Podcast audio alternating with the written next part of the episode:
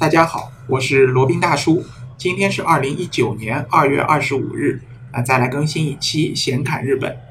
那我们小伙伴从小看的日本动画片里面，经常会发现里面的主角啊，一般都是住那种独门独户的房子的，也就是我们传统意义上说的别墅。那在日本呢，这种房子叫一户建，一户建，就什么意思呢？就是独栋的建筑物。那是不是让我们就产生了一种错觉啊？觉得日本人好像人人家里都是住的这种别墅，这么一种感觉。那实际情况是不是这样呢？还真的不是啊。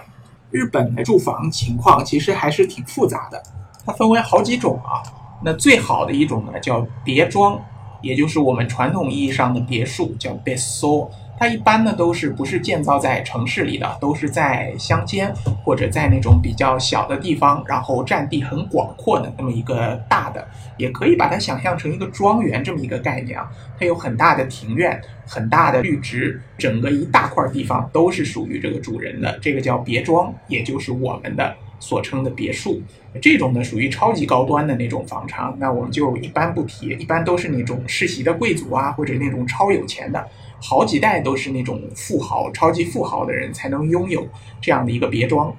那接下来第二高端的，是在大城市里边的叫都内的一户建，都内一户建，那就是在城市核心区，就像东京的这种核心商务区、核心的这种比较繁华的区域，它的一户建。那因为它是在繁华区域嘛，而且一户建它的占地必然是会比较大，相对于这种高楼啊、公寓啊。它一块地方就只能造一个房子，所以说它的建造成本也好，它的拥有成本也好，肯定是非常非常高的。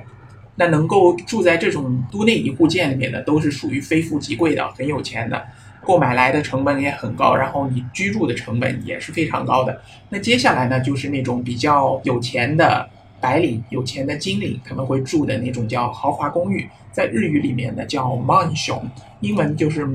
mansion。豪华的这种公寓啊，一般就是楼下的厅堂、楼下的大堂非常的装修考究，然后还可能有那种专门的门房，然后呢，它里面的门禁系统啊也都非常的完善，可以说呢是管理非常严谨，然后内部装修十分考究，然后它的物业服务也非常细致到位的豪华的别墅，是真正的豪华别墅，它的呃购买的成本也非常的高，物业管理费也非常的高，所以只有那种精明。或者收入比较高的白领才能够买得起或者租得起。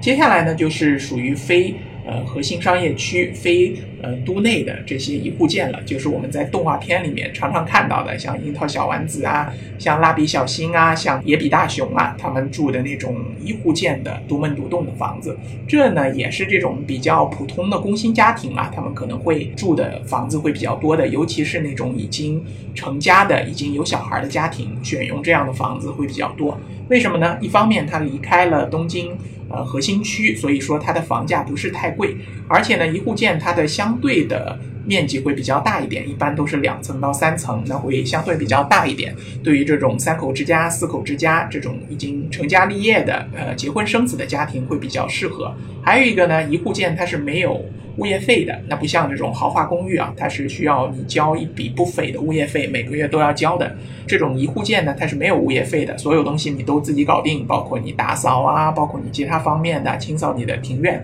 反正都是自己搞定的。所以说呢，这个价格算是比较经济实惠，然后也比较使用的人呢也会比较多一点，主要就是那种普通的工薪家庭。那因为日本这边呢，基本上都是成家以后，丈夫去外工作，妻子呢做家庭主妇，然后丈夫的收入，只要你是正规本科毕业的，然后出来去还可以的那种公司里边。打工工作的话呢，你的收入都是可以支撑购买这么一套非核心区的一户建的。所以说，这样的业态也是非常多的。尤其像在大城市的东京、大阪这种非核心区的一户建也是非常多的。我们也见的非常多。当然，像那种超豪华的地段，像什么银银座啊、什么涩谷啊这些地方，那就不可能有了。那些呢，都是要么就是豪华公寓 （mansion），要么呢就是普通的单身公寓或者普通的公寓，叫 apart。apart。英文的就是 apartment，就是普通的公寓啊。这种公寓的类型或者这种公寓的样式呢，就是那种像筒子楼一样的，就是呃楼前有一条长长的通道，然后通道通进去，然后有一户一户的这样的一个房子的业态啊。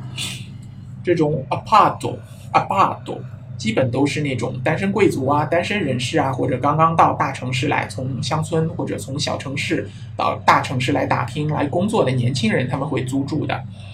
然后有很多廉租房啊、经济适用房，也是这么一种形式啊，就是这种 apart。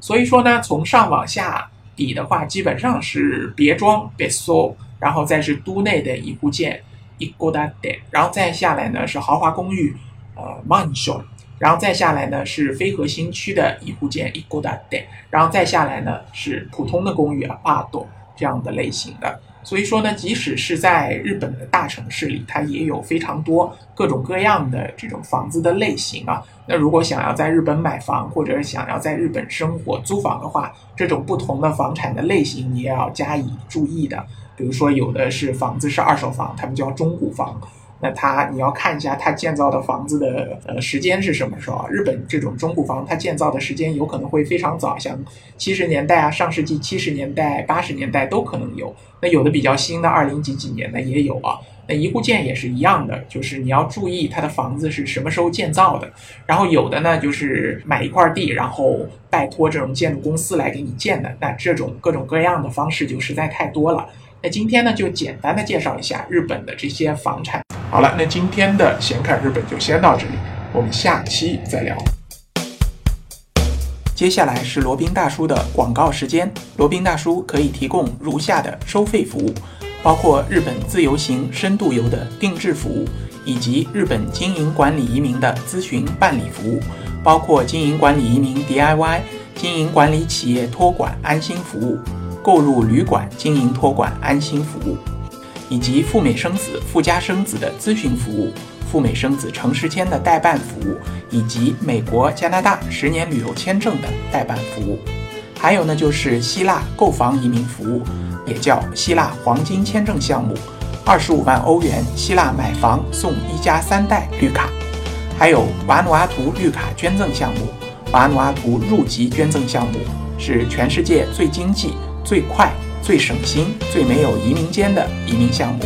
以上所有的服务和罗宾大叔特别独家干货，都可以在罗宾大叔的个人官网三 w 点罗宾大叔的全拼点 com 上看到。您也可以添加微信八二七四七九七零八二七四七九七零，向罗宾大叔本尊咨询服务详情。添加时请注明获知微信号的渠道和咨询的内容。谢谢大家。